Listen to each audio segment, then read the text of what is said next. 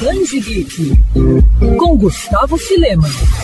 2022 está começando e a gente não poderia deixar de falar dos dois principais lançamentos do cinema voltados para a cultura pop que aconteceram no final do ano passado: Homem-Aranha Sem Volta para Casa e Matrix Resurrections. Lançados quase que ao mesmo tempo, os dois filmes conseguem mexer com a nostalgia dos telespectadores e também entregar ação, aventura e muito fanservice. Afinal, ambos abordam outros títulos de suas respectivas franquias. No caso do Cabeça de Teia, a brincadeira vai ainda mais longe, resgatando conceitos e até mesmo personagens das duas primeiras sagas do Amigão da Vizinhança nas telonas. Mas o filme da Marvel não para por aí não, pois não se limita apenas a ficar focado em homenagens e a exploração do multiverso. Ele também deixa terreno preparado para as próximas sequências do Aranha, vivido por Tom Holland. Já o quarto filme da franquia Matrix tem como um dos principais pilares uma reflexão por trás da frase a escolha é uma ilusão, imortalizada ao longo dos três primeiros longas da saga. O interessante nesse quarto filme é que a nostalgia que falamos no início desse episódio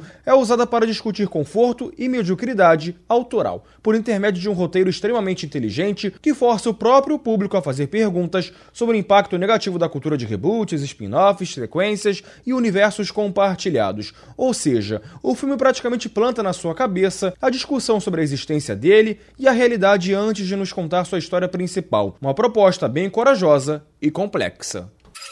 Quer ouvir essa coluna novamente? É só procurar nas plataformas de streaming de áudio. Conheça mais dos podcasts da Mandirinhos FM Rio.